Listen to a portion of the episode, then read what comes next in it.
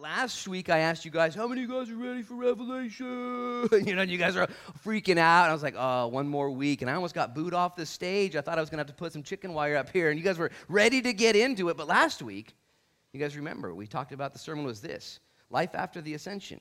Jesus is gone. Now what? And what did they do? They did the basics. They read their Bibles and they studied. They read their Bibles and they studied. Okay, it's never going to get any more fabulous than that. I just want you guys to know there's nothing more fantastic than that. That is the basics. And when you read your Bibles and pray, when you study and pray, you know what you do? You put yourself in a position to be ready for what the Lord does next. Because the Lord is doing things. Did you know the Lord has a program right now? He has a whole plan, a whole program. And the early church then, for 10 days, prayed and studied. And I bet on day seven, they're like, dude, for real, I'm just getting a little bored. I'm just going to be honest with you. Like, we've been studying and praying. What are we waiting for? And Peter's like, we're just, he told us to wait. He told us to wait. And on day 10, Pentecost Sunday, the Holy Spirit came and anointed them and filled them. Did you guys know that today's Pentecost Sunday? Ju- June 9th? It's 50 days ago we celebrated Easter. This is Pentecost Sunday, where, where we celebrate the Holy Spirit descending upon the church and changing everything.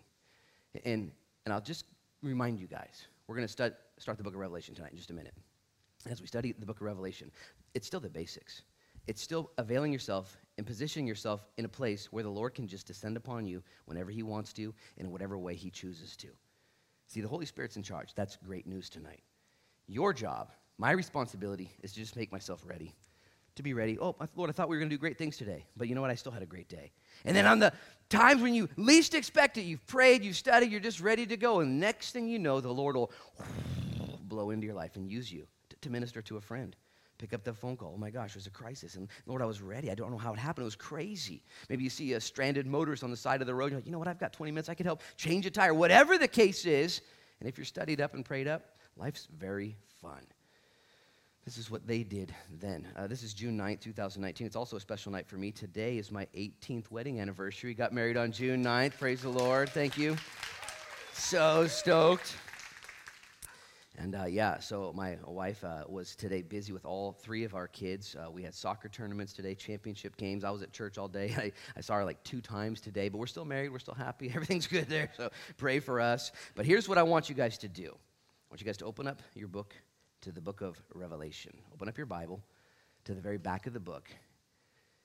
And when you go to a Bible study and the pastor says, open up to the book of Revelation, everybody looks smart because everyone can find Revelation. You know what I'm saying? It's all in the back. Like you turn there. The worst day is when the pastor's like, open up to Hosea. You're like, Hosea? You know, where's that at? Is that before Daniel, after Daniel? I don't even know where Daniel's at. Revelation, though, you look real smarty pants. Like, oh, yeah, I've been here all day, Pastor. I know exactly where it's at. And I'll tell you what, I do want you guys to know where it's at. And I want you guys to be excited about it. Because the book of Revelation tonight is going to ground you, it's going to found you, and you're going to be in a position where you know what in the world is going on. As we study this book out, it's going to give to you the confidence you need, the understanding. It's going to answer questions. It's actually going to produce questions if you can handle it, but it's going to give you a confidence. While you might not know everything about the future, you know who holds the future. And how important is it that you and me, and all of us here, and those that are earlier services, go about our day and finish our jobs and have our relationships? With confidence in what in the world is going on. God has asked you, He's put you in this world on purpose. He said, hey, I need you to be a stabilizer. The world's going nuts. Okay, I need you to be salt and light. The, the uh, youth group that meets on Sunday nights is called Salt and Light. And my son, Noah, 11, he started going, and, and Nemo got to sneak in tonight because they're doing, you know, laser tag, and he's nine. And, and so Nemo asked from the back of the Tahoe today, he's like, hey, Dad, what does salt and light mean, anyways? And so I quizzed Noah. I was like, hey, Noah, do you know? He's like, ah. Not really, Dad. and I was like, Well, let me explain it to you. Jesus said, You're the salt of the world and you're the light of the world. So, what's it mean to have light? It means it's it's light. It's the opposite of darkness. And they were able to fit that in. And I said, What does salt do? You know, they had a bunch of crazy ideas what salt does. And uh, they're actually right on. And, and one of the things Nemo said, he said, Salt makes things taste better. And Christians should make things better. And I was like, Dude, you're the next pastor. Get in line. You're going to preach next week. Salt actually has a, healing effect everywhere it goes. It, it, they call it a panacea. It's, it's an all around agent of health. It purifies, it, it, it, it draws us to itself, it makes things taste better. And Jesus says, I want you guys to be those people. How, how are you going to do that in your work environment? How are you going to do that when you're tested and challenged by your deckhands? How are you going to do it when it's gnarly out there? You're going to stand in the truth of God's word. So let me ask you guys again one more time. How many of you guys are excited for Revelation? Yeah! I sure hope so. Here's how we're going to start tonight. We're going to pray. So bow your heads and close your eyes. Father, in Jesus' name now, as we open up your book, the Word, and as we turn, Lord, to the back of the book where the answers are, we pray in Jesus' name that you'd be honored in this pursuit, Lord, that you would bless us here by your Holy Spirit. Lord, we pray for two types of mercies tonight a hearing mercy, that we would hear rightly, Lord, and also, Lord, for a teaching mercy, that you, Lord, would give us the ability to learn, to lean in, and to change. We thank you, Jesus, for all you've already done in our lives. You're so faithful. Even when we get squirrely, even when we get weird, even when we get tipped over by life, you are steadfast and immovable. Bless us now, we pray. In Jesus' name, amen. We saw the first three verses of the book of Revelation. I'd like to read them to you one more time and draw your attention to the introduction of the book of Revelation. The revelation of Jesus Christ, which God gave him to show his servants things which must shortly take place. And he sent and signified it by his angel to his servant John, who bore witness to the word of God and to the testimony of Jesus Christ to all things that he saw. Blessed is he who reads and those who hear the words of this prophecy and keep those things which are written in it, for the time is near. Verses 1 through 3 of the book of Revelation. And in your hands, you might have that journal there that covers the first three chapters of the book of Revelation as we study this chapter, chapters two and three as well, which detail the church in that day. And you can take those notes and write some of these big thoughts and ideas down because the first thing I want to say, and you should write this down, is the book of Revelation is not a hard book to understand. Write that down. Because if I didn't tell you to write it down, you wouldn't write it down because you wouldn't believe it. The book of Revelation is not a hard book to understand. Now, quite contrary to most Christians is that statement. Most Christians believe, yeah, right, dude, that book's cray cray. I've never even read it. My grandma said, don't touch that book. I went to read it and it was paperclip shut. I never had access to it. You guys might have experienced this in certain churches that you've grown up with. Nobody teaches out of the book of Revelation, nobody reads the book of Revelation, nobody talks about the book of Revelation, even good Christians read their Bible and pray every day. You're reading Colossians, you're reading Peter, you're reading the Psalms and Proverbs. Most people just stay away from the book of Revelation because it's scary. And I want you to write down and commit to memory the book of Revelation is not hard to understand. And my first proof is this the very title. The title is Revelation, which literally means to reveal, to open, and to make available. Like God says, hey, what should we call this book? I don't know. How about Revelation? Because it's so open. The Greek word is apocalypso. It's where we get our word apocalypse. And even more confused now is it, in my opinion, because apocalypse to you and I is something about chaos in the last battle. And though this book is clear, it does detail the last battle. But I want you guys to believe right off the bat that God wants you. This is so cool. He wants you to know this book. As a matter of fact, it's not hidden. It's called Revelation. It's revealed. John is instructed in more times than two in this book to make sure this book's not sealed. He says, open the book up, make sure it's not sealed, make sure everyone gets it. That's important for you Bible students. It's not a sealed book. Now, I contrast that with Daniel. Some of you guys have studied the book of Daniel. We did that like four years ago. And Daniel, when he was given his prophecy in chapter 12, the angel told him, Now, Daniel, seal this book up until the time of the end. Daniel's like, All right, that's pretty cray cray. I'm going to seal this book up until the time of the end. And then he went on to say, And the time of the end will have two things knowledge will increase and people will travel to and fro. That's what Daniel said. Daniel said, I'll seal the book up until the end. And he told us what the end looked like, which here's the cool part we're in the end.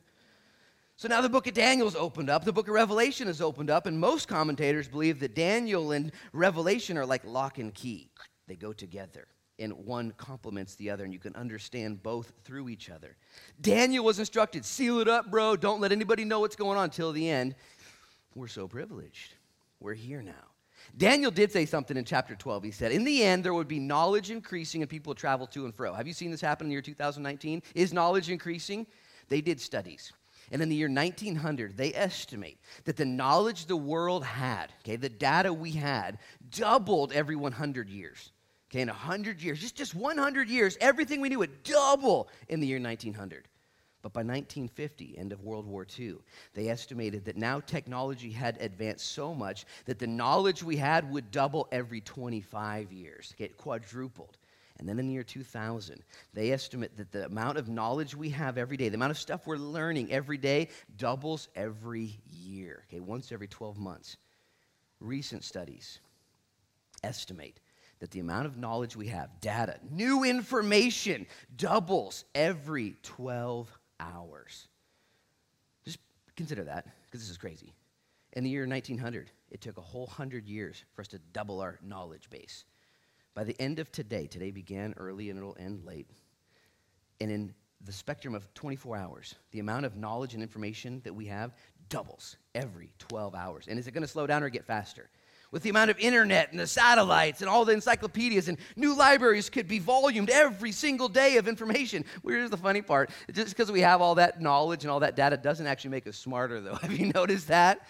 People think everything's getting better, and I would agree. You know what's really getting better? Technology. You talk to some secular humanists out there who want to have this kind of pie in the sky mentality that everything's actually getting better. Why are you Christians always talking about the end times? Things are getting better. I'm like, the only thing getting better is the speed of internet. That's it. that's all we got, technology. But when you think about the quality of life, what's going on in people's minds and hearts and relationships, even well to do people, rich people that have everything together, they're the most likely to abuse drugs or, or commit suicide, the people that have everything. And what's going on?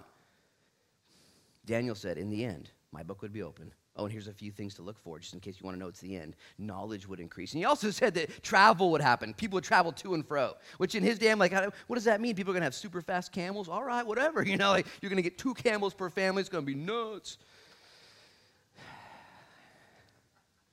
I hope you guys have traveled the world. I hope you have. It's a, it's a surreal experience. It really grounds you. When you realize you can leave here right now and you can go to Eugene or Portland, you can get on an airplane, you can just walk right to the counter and get on the next airplane, airplane to LAX or to Seattle. And then you can get off that plane and go right to the next ticket counter and say, I want to go to Europe right now. And you can go to Europe and you can get to Europe and I want to go to Africa right now. You could just travel the world. Nothing would stop you. You can go anywhere you want. That's incredible. You can, beyond that, you can take your phone out and call China right now. Okay? You can Skype the Ukraine right now. It's crazy. And so here we are sitting here. Lord, what's going on? I'm so confused about life. And he says, There's nothing to be confused about. It's all right here. The books are open. It's been revealed. And I want you at the front end of this to say, God doesn't want me to walk around like a chicken little, like the sky is falling and I don't know what's happening, but instead, He wants me to be grounded and founded and to know that there's revelation both in this book, and this might even be more important for you, but there's also revelation for you as an individual. For you young people sitting here in the front row, man, this is so important. I remember being a young person freaking out about what my life was going, what's going to happen, who am I going to marry, where am I going to go. Did you know that the Lord has it all figured out? Okay? He sees it all from beginning to end, and He's good. He can be trusted, and His plans won't be stopped. As a 41 year old young person now, thank you, Pam. Because I'm still super young, even though I'm 41. I choose to trust the Lord. There's unknowns in Luke Frichette's future. There's unknowns in this town. There's unknowns in this church. Ah, ah. I choose to just be okay with it. My God's so good. He's got a plan. He's given, and he gives me personal revelation. He'll give you personal revelation for your day if you put yourself under the spout where the blessings come out. God wants to bless you. He's given to this, uh, given to us this book as a lamp for our feet and a light for our path. The book of Revelation. It's not a hard book to understand. I'm going to say it this way. It's not a hard book to understand because the book of Revelation comes with a divine outline. It's included in verse 19. And because we're not going to get to verse 19 until right around September, I want you to turn there now. So go ahead and turn to verse 19. You guys think I'm kidding. you think I'm kidding. Yeah, a little optimistic there. Look at verse 19. Red letters, Jesus now speaking to John. Jesus tells him what to write, and he tells him how to write it and where to write it. I'll read it to you. He says, Write the things which you have seen, and the things which are, and the things which will take place after this. The Greek word for after this is metatauta. That will come into play in chapter 4. Hey, John, write down the things that you've seen. They're over there. Write down the things that are. They're right in front of you. And write down the things that are not yet. They're coming up next. Write these things down, John. And when he says, write the things that you have seen, John, he's talking about the resurrected Jesus. You see, John was in his 90s. Him and Jesus were friends and alive together 60 some years earlier. It had been 60 years after the ascension of Jesus. And so Jesus visits him on this island of Patmos and says, John, I want you to write and record that I exist, that I'm real. Talk about me in chapter one. Make sure nobody misses it, that it's all about Jesus. He says, I can do that. And so he writes the things that he had seen right down the road Jesus Christ, the resurrected one. That's who it starts with. And then he says, and write the things that are. You see, on that very day, John was in Patmos. They're off the east coast of Greece in the Aegean Sea. Further east would be the region of Asia Minor, modern day Turkey, where there would be seven churches that John had helped start and pastor. And he was still the pastor, and he was given this revelation to give to them because that was what was happening right in front of him the seven churches. There were churches everywhere. And did you know that from that day, those churches planted churches? And those churches planted churches, and those churches planted some churches. And you know the churches who planted those churches planted this church? It's the same day. It's the same age. It's still the same time slot. The book of Revelation is not hard to understand. Write the things you have seen Jesus Christ in his resurrected form, he's real. And write the things that are the church. Chapters 2 and 3 detail the church, both specifically to the seven churches there in Asia Minor. Okay, uh, per, they're, all, they're all listed here Thyatira and, and, and Laodicea, and, and they're all listed. They were real, literal churches that Jesus had a letter for, but they also exemplify the church age, the history of the church, which is right now. I hope you guys know that. We're in the church age. And then Jesus told John, Write the things you have seen, me, the person of Jesus. And then write the things that you are seeing the people of Jesus. And then write the things that will come after this. Listen, the program of Jesus. You could write that down in your notes. The person of Jesus, the people of Jesus, and the program of Jesus. And he looked down the pike, and this is when John was taken up into the Spirit, into heaven, and he saw the rest of the book, chapters 4, 5, and 6 through 19 the tribulation, Armageddon, the millennial reign, the second return of Christ, the white throne judgment seat, the doing away of the old earth and the new earth coming, and the new kingdom forever and ever. He saw all of that and wrote it down. Revelation is not a hard book to understand. It's kind of like going to a parade. You ever been to a parade before? Parades are awesome. My kids love parades because they have contests to see who can get the most candy. And I'm not sure why it's so exciting to them because as soon as we get home, they count it then they organize it, then they trade it, and then about 20 minutes later, we throw it all in the garbage. Every single time. That's what we do. We let them have one piece, and even that we take out of their mouth and throw away. We, it's garbage. And uh, it's a parade. You guys have been to parades. They're fun, though. And here's what happens at a parade you're sitting at the parade, and on your left, if you're right here in the streets there, you can see the things that have just gone by. There they are. There's the back of that last float. There it is, right there. And there's also a float right in front of you that you're enjoying, and there's also floats to come. This is the same breakdown of the book of Revelation. John was instructed write the things you have seen, the things that are, and the things that are coming up next. Here's the cool part that's all we know. We also have a vantage point to Jesus Christ. We also have a vantage point of the church right now, the church you go to, the church we're part of. And we want to, and we get to have a vantage point to what's coming down the pike next. God, however, is the parade director. He's not sitting there enjoying it like you and I are. Instead, he's in the Goodyear blimp looking at the whole thing. He sees the beginning of the parade, Genesis and beyond, before time began. And he sees the middle of the parade. And he sees the end of the parade. And he sees everything that's going on right now. And he's not tripping. As a matter of fact, he's enjoying it. He put it all together. All of time. He's in charge. And when you know this, this will help the way you navigate life's ups and life's downs.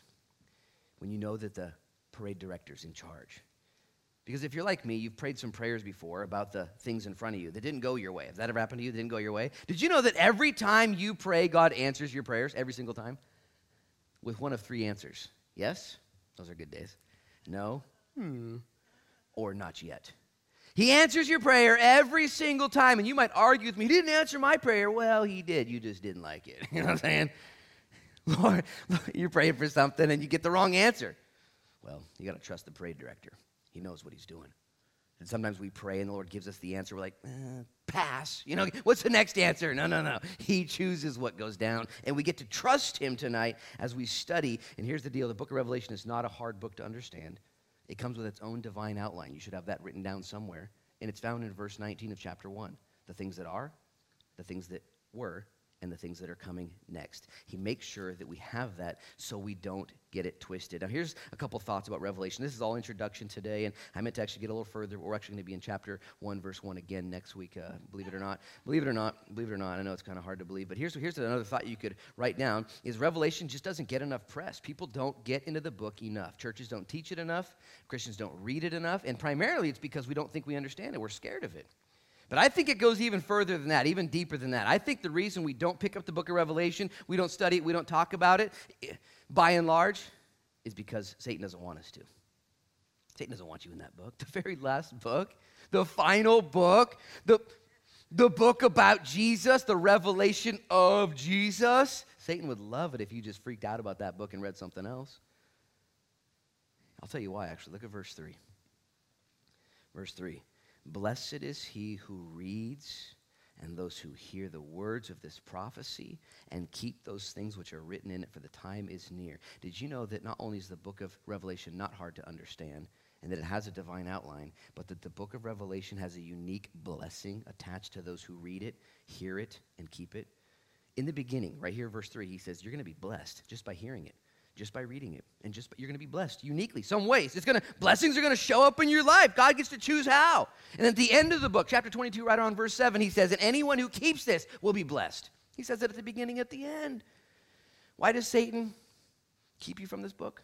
Why don't churches jump right into this book?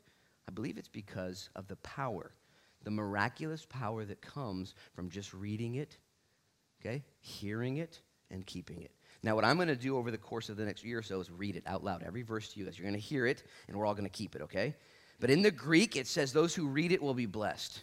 And what it literally means is those who read out loud. That's the, it's an out loud Greek word. And I would encourage you, here's my challenge for this service, is that this week, somewhere, find some time in a closet, in your shower, in the bathroom, on the bus, whatever you do, and carve aside about an hour's worth of time and try and read the book of Revelation from beginning to end out loud. You could do it with your spouse, you could do it with your friends, with your kids. Try it. I believe that there is a blessing attached to those who read it, those who hear it, and those who keep it. There was an Olden pastor years ago who, when he stumbled upon this, he committed to reading the book of Revelation once per day his entire life, 30 times per month, reading it, because he was convinced this is where the blessing is going to flow out of. I don't need to decide how. I don't need to worry about. That's the Lord's prerogative. He said the person who reads it and hears it and keeps it is going to be blessed. Duh! I'm going to do it. This is my challenge to you guys. Make some time. Ask the Lord to help you to get into the book. Revelation brings a blessing. There is an outline, and not enough people are getting into it. I also have mentioned to you a couple of times tonight that Revelation is in the back of the book. It's super easy to find. You look like a Bible scholar, a student, when you're like, oh, I'm just studying the book of Revelation. I know exactly where it's at. But here's another thought to consider. Do you remember back in eighth grade, remember ninth grade, math class, and you're going through your textbook and trying to figure out these algebraic equations? And then one day you got to the back of the book. You ever just stumbled into the back of the book and all of a sudden you found all of the answers? And you're looking up like, oh, dude. Duh. You know, and you think there's got to be a mistake. Like, I got the teacher's edition. Who should I tell? No one, you know. The answers are in the back of the book. Yes, remember that? It was great. Man, it was the best math class ever. And here's the reason they didn't put those answers in the back of the book for you to cheat. Okay, they were there to confirm that you were doing things right. The equations, they were there to teach you. And see, in the back of the book, we've got Revelation. It's the final book, it's the answers. And it's there to confirm in your life that you're doing the right thing. As you understand the book of Revelation, as you get it, you can have confirmation. Listen, you can have confirmation or correction in your heart. Some of you need confirmation tonight. Okay, I just feel better. I thought I was, man, I just, okay, I'm good. Some of you need correction in your heart. Like, okay, oh, whoa, okay, I guess I was doing that equation all wrong because we got to the back of the book and I realized the kingdom of Jesus is coming. The king is coming in the clouds. He declares he's coming. He says not to get too wrapped up on the affairs of this life and not to get it twisted. And I've been getting wrapped up in this life and I've got it twisted. Oh no. And because the answer's in the back of the book, it can confirm in your life. Keep charging if that's you. Or Minor adjustment, minor adjustment. Got to get this problem right. Another thing I would have you write down, hopefully you're just writing down some of these big headings, the Revelations in the back of the book, because that's where the answers are. Here's another thought Revelation, this is kind of easy, but it goes It's important. Revelation is all about Jesus. In this study, you know, we're going to discover, we're going to discover a lot of stuff. We're going to go over the rise of the beast out of the sea is the Antichrist. We're going to see the nations and the kingdoms of the world come together in, in, in Armageddon.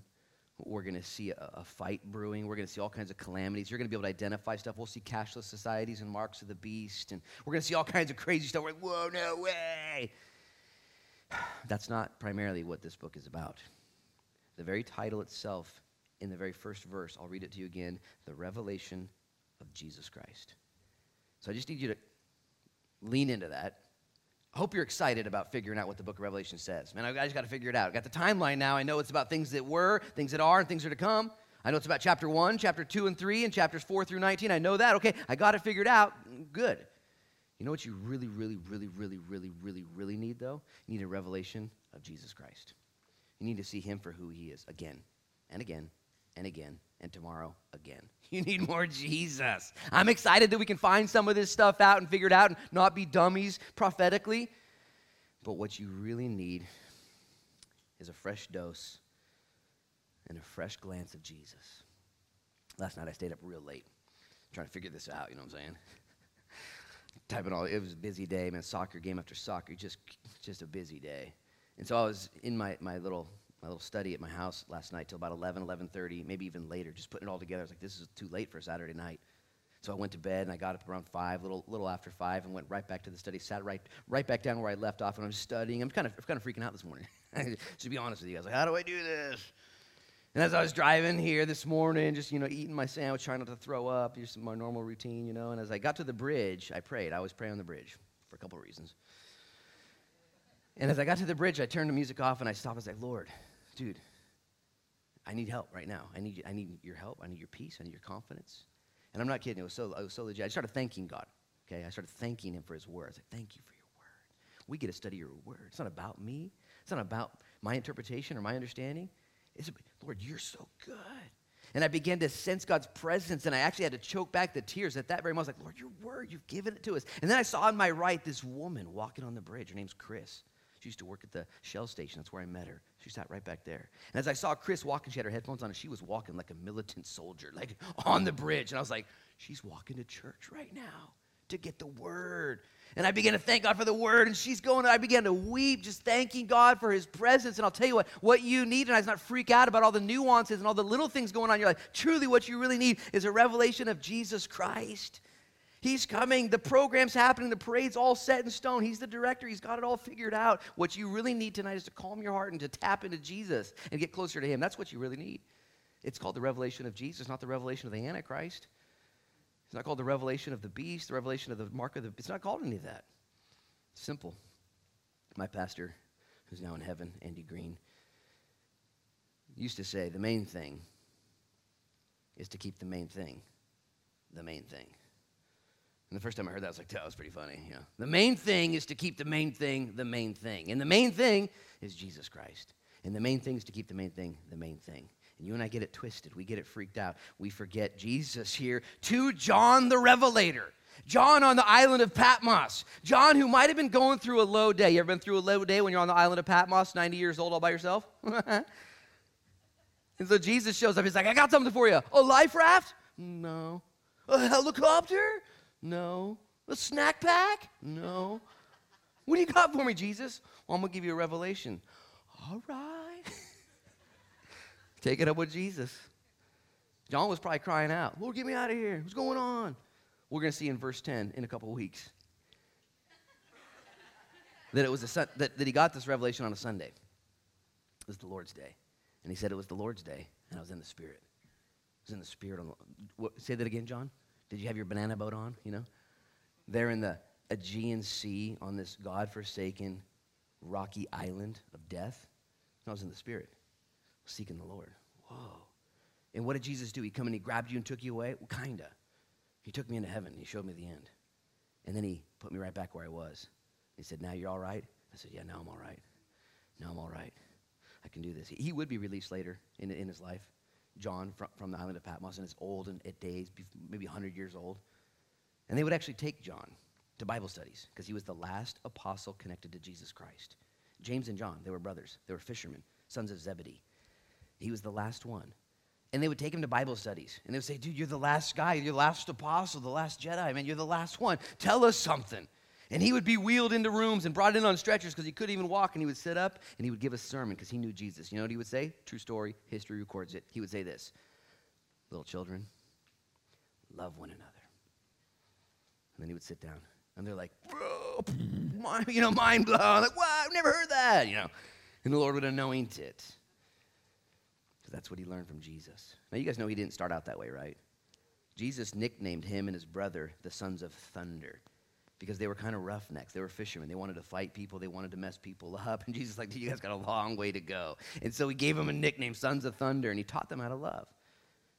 Remember that one scene where James and John the Revelator were arguing over who's going to be on the right hand and the left hand of Jesus? And Jesus like, come again? What are you guys talking about? You, you oh, you want to be on the right hand and left hand? Brilliant. Brilliant. And then Jesus said, Are you really able to drink the baptism I'm going to drink? The suffering I'm going to go? Are you guys really able to do that? And their fishermen like, Yeah, we're super tough, dude, super tough, you know? And so Jesus said, Right on, you will. You will drink that baptism of suffering. James would be the very first apostle to be martyred. Herod would kill him. Acts chapter 12 records it, just sentence him to death. Some historians say his head was cut off, which would have been optimum. Other historians say he was cut in half the long way for sport. And the people of Jerusalem loved it. And so Herod Agrippa, Herod Antipas, I should say, Herod Antipas arrested Peter the very next day and imprisoned him and, intended to kill Peter as well. But Peter was delivered by the angel. You can read that in Acts chapter 12. Ultimately, though, John would be arrested, the Apostle John, and he would be persecuted not by Caesar Nero, but by Titus Flavius Domitian, one of the worst Roman emperors ever. And Titus Flavius Domitian would come to John, the apostle, in his 70s, 80s, and say, Look, new rules. I'm God. Everyone's worshiping me now. And John be like, Well, I got a problem with that. There's only one God. His name's Jesus. I'm not bowing down. Bow down or die. And there was bloodshed all around Rome. Millions of Christians through Titus Flavius Domitian would be persecuted and killed. He would take them and put spears through their back, all the way through their spine, out their neck, and dip them in wax and put those spears in the ground and light them on fire and have colonnades of people lined up saying, The light of the world. He would take Christians and dress them in lamb skins and feed them to lions, hungry lions. Say, Go ahead, you're the Lamb of God. Go ahead and fight these lions. And he'd pull them apart. The brutality is off the charts. And so when Domitian told John, Bow down to me and worship me, this is who I am, John said, I'm not doing it. And he said, Boil him in oil. And so they took John because he wouldn't bow down to the world system. And they boiled him in oil. And while they were watching him fry, he was the first fryer. That's kind of too soon, too soon. It's true though. While he was boiling in oil, he didn't boil, he didn't die. He started doing the breaststroke. And they're like, get him out of there. And he miraculously didn't die. So Domitian spazzed out a little bit. He's like, dude, this guy's no joke. This guy's next level, but we can't trust him. He wouldn't die in the boiling oil. Let's send him to the island of Patmos, banish him to desertion. It's in this environment that Jesus spoke to John that, John, that he used. Did you know that John had already written the Gospel of John? So we would believe. And then he wrote 1 John, 2 John, and 3 John, so we would be sure. And then Jesus gave him the book of Revelation, so we would be ready. John was used mightily. He wrote five books of the New Testament. And the fifth one that he wrote was in the least likely or desired condition you could imagine yourself to ever be in. Boiled alive, banished, deserted. Every other apostle was dead. Paul, head cut off. Peter crucified upside down. All the other apostles dead. He's the last one, like, dude, this is crazy. And Jesus says, I know what I'm doing. I'm the parade director. I got to give you a revelation of myself about the things you've seen, the things that are, and this is so important, John, the things that are coming next. Write it down and give it to the seven churches. Not just those churches, but to this church. And let me just make sure you hear this. It's very important. I've read books before and learned about Jesus. Have you? Pretty cool. I've gone to conferences and learned about Jesus. I've gone to concerts and learned about Jesus. I've gone to Bible studies and learned about Jesus. John was in the worst situation he could ever imagine. And that's where Jesus gave him the revelation of Jesus. You can learn about Jesus in books, conferences, concerts, small groups, and Bible studies, for sure. But if you're old enough, you would also go on record and say, you know where I really learned some valuable lessons? Was in the hard times, the difficult days. I learned more about Jesus, who he was and what he's doing, in the difficulties, the failures, the mistakes, the sins committed by me and around me. I learned more about his grace there than anything else. I, I, I that's my experience. I love learning as a student with pad and paper. Oh, that's cool. Good concept. I like that. That's a good note. Good, good play on words. And then there's times where I feel like I just got boiled in oil. I feel like I blew it. I feel like I'm just, I feel like I'm all alone. I feel like I'm a failure, a has been, a wash up. You know what Jesus says? I'm the parade director. And he gives us revelation. Maybe you're here tonight and you, you did the right thing. You came to church, it's the right thing to do. And you're going to learn something. But maybe Jesus has you right now in your own barrenness, it's a place you don't want to be, a situation you didn't ask for. Maybe it even feels like it's going to crush you. And you tonight can say, Lord, it is what it is. But would you redeem it? Would you give me revelation of Jesus in this time? Don't let the, the, the hollowness, the sickness in your stomach, don't let the emptiness be wasted. I tell people who go through real traumatic times that are in pain, I said, don't waste the pain. Pain is an amazing teacher, is it not? Pain gets your attention. Okay, when you're in pain, okay, you learn things at a deeper level. Don't waste the pain because if you waste the pain and don't learn the lesson, you might have to repeat the, clo- the course. You know what I'm saying? John here was blessed in the midst of perilous times. And I'm going to make sure you see this correlation. How did he get to the island of Patmos? because he didn't do what Domitian wanted him to do. Here's the deal. We live in a world, I'm not going to paint this picture too clear. You can fill in the blanks. We live in a world right now that wants you to do what it wants to do. This world is bending upon the Christian narrative. This world is pressing upon the church, saying, We're in charge. This is what we want. This is the new way. This is the new normal. This is the new definition. These are the new boundaries. This is the new road. Take it or leave it. How are you doing with that? It's nuts. It's crazy. Just read the newspaper, just read Facebook for a second, see what's going on out there. And here's what I want you to do as Christians I want you, like John, to say, No. No. I love you. Love you, Domitian. Praying for you to get saved. Okay? But if my resistance to what you say is true and what I say is true causes me to get burned, have your way. Burn away. This is important, Christian. Okay, because we live in a very temperamental society. If, if, somebody doesn't like you or doesn't like me, we want to fix it, and I don't want to offend anybody. And I get in trouble on Facebook from time to time. You ever seen that before? It just gets a little crazy out there, and I say stuff on Facebook I got to take off. you know. But at the end of the day, I hope you know what you believe, and I hope you know that the world around you is going to disagree and it's going to push on you. Guess what Jesus is going to do? He's going to back your play. Okay. Don't go all nuts, get all aggro, you know, aggressive, and stand on a soapbox, you know, and sharpen your sword so it's real pointy, like, I'll cut your head off, you know. Don't do that. But you better know what you know, what you know, what you know, okay? And if you have to suffer for it, you're amongst great company. Jesus Christ, the host of heaven, John the Revelator. And the world is demanding that you bow down to its systems, its ideas, and its ways. It's at war with God, His church, and His word. This is not new, it's been going on. As we study the book of Revelation, God's going to ground us and found us. Now, there's a few other just concepts I need to put out there.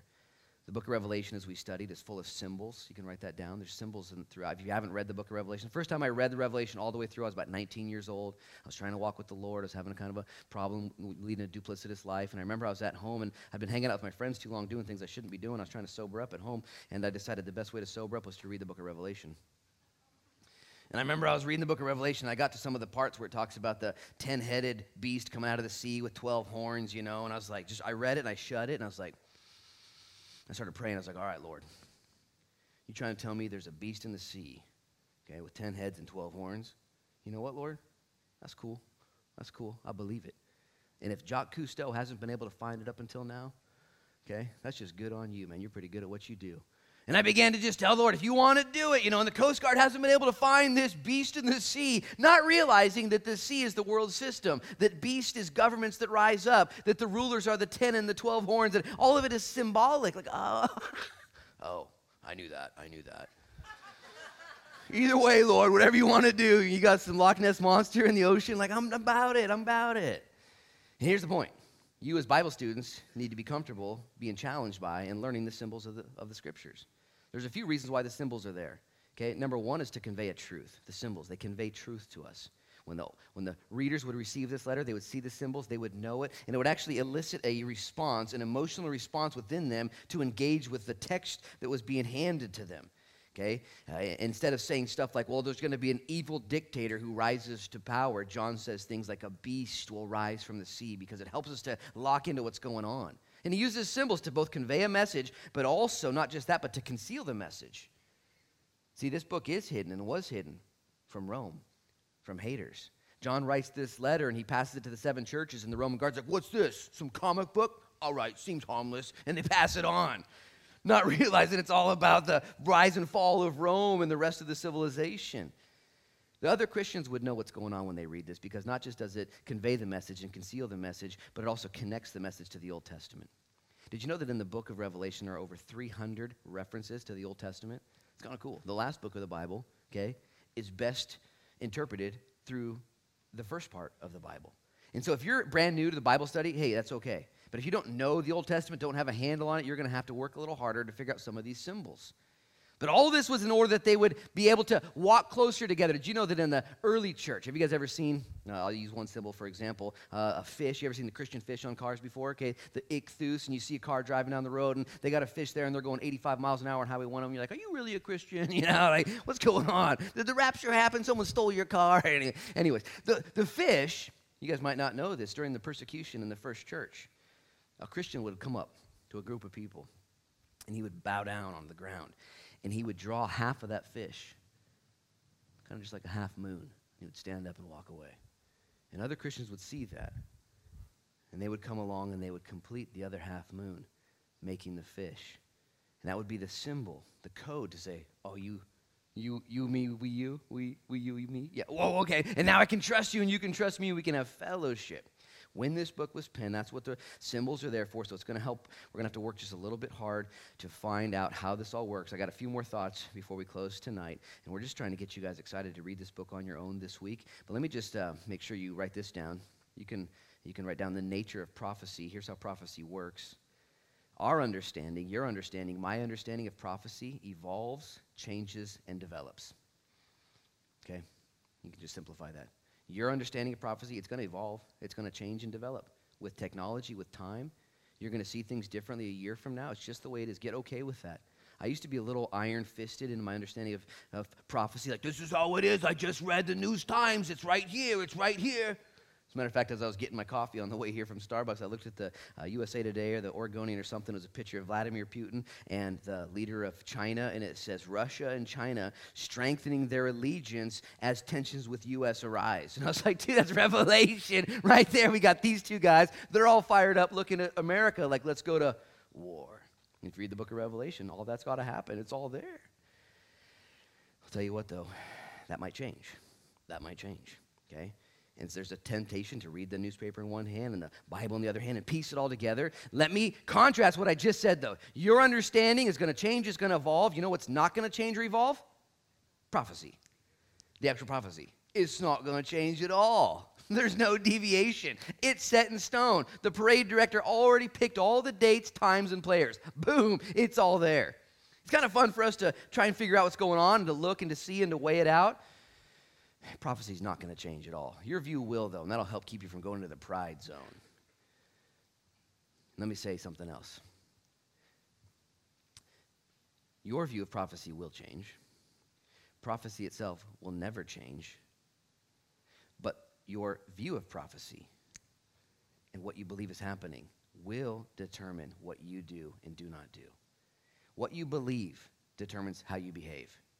If you believe a certain thing about the end days, prophetical nature. If you believe something, it will determine how you behave. If you believe that these are the end days and knowledge is increasing and people are traveling to and fro and that the Lord's return is nigh and there's going to be an Antichrist rising, there's going to be a rapture of the church, if you believe that, it's going to change the entire way you process everything. You're going to live every single day differently. You're going to be ready for his return.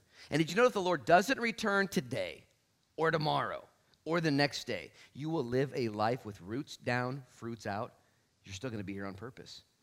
I'm excited for two things. I'm excited to die and go to heaven. I'm excited to be raptured. I'm so excited, but I'm also excited to live on purpose until then. That's the best of both worlds. If you live to be super old and you produce fruit the whole time, like what the heck? Or if the Lord comes tonight, what the heck? It's, it's good either way. Now, if you are here and you're like, oh, I don't believe any of that's happening, well, sucks to be you. I thought twice about saying that, and then I decided to say it. if you don't believe this is happening, if you don't, you're going to miss out on every day you should be living right now and the expectation and anticipation of a soon return. You, you got a mess in your hands right now? Things all out of control in your life? Okay? Look to the parade director. He's not spazzing out. He's good. He's got it. He knows what he's doing right now. And the world around you needs you to be salt and to be light. The nature of prophecy. I'm just going to give you a few more. I know we've gone on right up to the edge of our time tonight. Here's the benefits of prophecy. I just got a few more things. Number one, it proves the Bible to be true. Prophecy, if you're not a prophecy student, you should be. If you're a Bible, if you're a Christian, you're going to be a Bible student. If you're a Bible student, you'll be a prophecy student. Prophecy proves the Bible to be true. There's probably somebody here tonight that probably doesn't know that the Bible's true yet. You're like, well, it's a good book. I'm glad Luke teaches it. I'm not really sure it's all there, though. The book that we hold in front of you, this book, 66 books, Genesis through Revelation, is the only book in all of the world that has gone on record to predict the truth, to predict the future, and get it right every single time.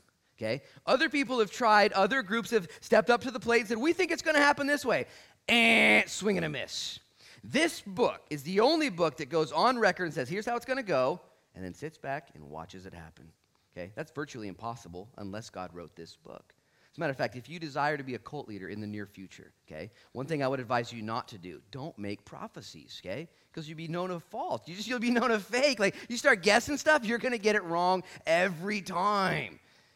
The Bible is proven through prophecy. As a matter of fact, Jesus Christ was born, he lived, he died, in between his life, he did miracles and arrived and did things the way that it was prophesied. There's seven specific miracles that are recorded in Genesis, they're recorded in Isaiah, recorded in Micah, they're recorded in the Psalms, they're recorded in Daniel. Seven specific prophecies about Jesus Christ and the way that he did what he did.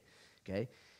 It's actually impossible for a person to fulfill those seven prophecies in and of themselves on accident. The probability of somebody fulfilling those prophecies is one in 87 to the 97th power. I finally got it right this service. 1 in 87 to the 97th power. Okay, that's an 87 with 97 zeros after it. The probability of 1 against that number is a man being able to do what Jesus did. Here's the likelihood. You guys have heard the illustration before, and some of you who haven't heard it, I'll tell it to you now. It would be like taking Texas, the state of Texas, the biggest state. Is it big or is that Alaska bigger? It's big. Texas is huge, and covering it three feet deep with walnuts. Okay? And then you're flying over the state of Texas, and you're looking out, and all you can think is, man, that's nuts.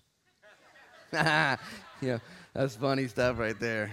And and walnuts everywhere. And then you take one walnut, this is the stat. Take one walnut and paint it orange. And just put that walnut somewhere in Texas. Might be San Antonio, might be Austin, might be Santa Fe, might be one of you know, Santa Fe, Texas? Dang it. I ain't never been to Texas. And you're flying over Texas and you're like, now, Geronimo, and you jump out. 10,000 feet, 6,000 feet, 3,000 feet, and you pull your parachute and you land in the walnuts. And the chance that you would be able to reach down, fishing through, oh, no, oh, oh, and you pull out the orange walnut. Is it, is it even possible?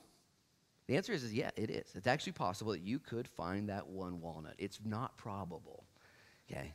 But it is possible. There is that walnut. And for Jesus, for Jesus Christ to, to fulfill seven prophecies in his life is the same likelihood that you'd be able to pull that one walnut out. The Bible is not full of seven prophecies, it is full of hundreds and hundreds and hundreds of prophecies that have come true. They've already come true. And so when we study this book, I want you Christians to be fired up. Jesus knows what he's doing. He's been faithful thus far. He's not going to start failing now. Prophecy is intended to comfort the believer, to encourage the believer. 1 Thessalonians chapter 5, Paul says, I want you guys to talk about the end days and therefore gain comfort in them. Okay, comfort each other with these words, talking about the rapture of the church, talking about the end days. Man, I get excited about this stuff. I'm excited for two things. I already said I'm excited to be here. I'm excited to go there. I don't care. Who, uh, God makes that decision. Until then, I'm going to stick and stay and I'm going to make it pay. And then God takes me home. It's not going to disappoint me. The last thing I would say is this in closing there is, though, a danger of prophecy. Two dangers. One I've already listed. First danger is, that you would miss Jesus on accident. You'd become just mm, kind of a weirdo. Studying the books and you know comparing Ezekiel and just getting into it. And, and I've met weirdos. I've been weird before. I've studied it. And there's no fruit in my life. I'm just kind of just weird. Don't, don't do that. The other thing, in addition to missing Jesus, that you can find yourself walking into, and you don't want to do this, is you can find yourself developing a spirit of pride. I got the book of Revelation figured out. I grabbed the journal. Luke passed out on day one. I filled it out. I took notes. The book of Revelation is not a hard book to understand, it comes with its own divine outline. The book of Revelation has a unique blessing attached to it. You begin to have this kind of weirdness about you. What's wrong with you, man? Like, oh, oh, you haven't read the book of Revelation? Whoa. Careful of pride. Pride. Knowledge puffs up. It just does. Now, I want you guys to know this book, but I wanted to, I wanted to freak you out in a way that makes you a servant. As a matter of fact, this will be what we talk about next week a, a lot in our time together, chapter 1, verses 1 through 3 again is that this revelation was given to servants. It was given to John because he was going to bear witness. See, Jesus will trust to you that which he won't keep for you. God will give you stuff if he knows you're going to give it away. He'll bless you, revelation. John was a servant. Here he is on the island of Patmos. He's probably done. Let's be honest, he's done. Oh, give it a hey Lord, anytime now. And Jesus like, you're not done. You're one of my most faithful servants. I got boiled in oil, bro. I'm over here in Patmos. I'm done. No, you ain't done. I trust you, John. You're humble. I'm to give I'm to give to you the revelation of my son. God gave it to Jesus. Jesus gave it to John. John gave it to the church. And now you get a chance to get it. What are you going to do with it? Don't get prideful. Don't miss Jesus. Stay a servant, become a servant. I'm actually going to have Isai turn the lights off, and the communion is going to be brought out, and Pastor Ryan and Jesse are going to come lead us in a, a time of worship as we close. And I hope you guys are fired up, man. Hope you guys are excited. I'm excited.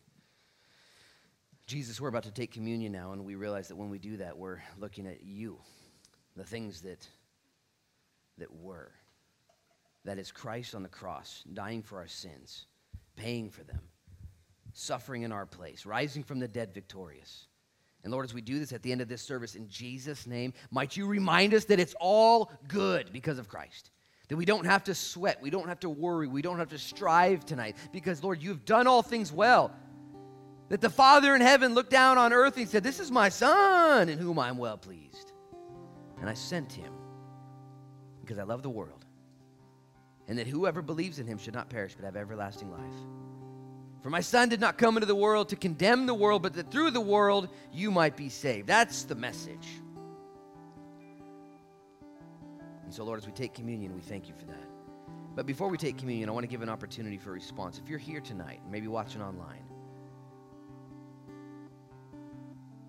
and you would just humble yourself and say, Lord, I'm th- thank you that I'm alive in my own desertedness, in my own barrenness, in my own challenges, in my own temptations. I'm alive. That I get a chance to be here and study the book of Revelation.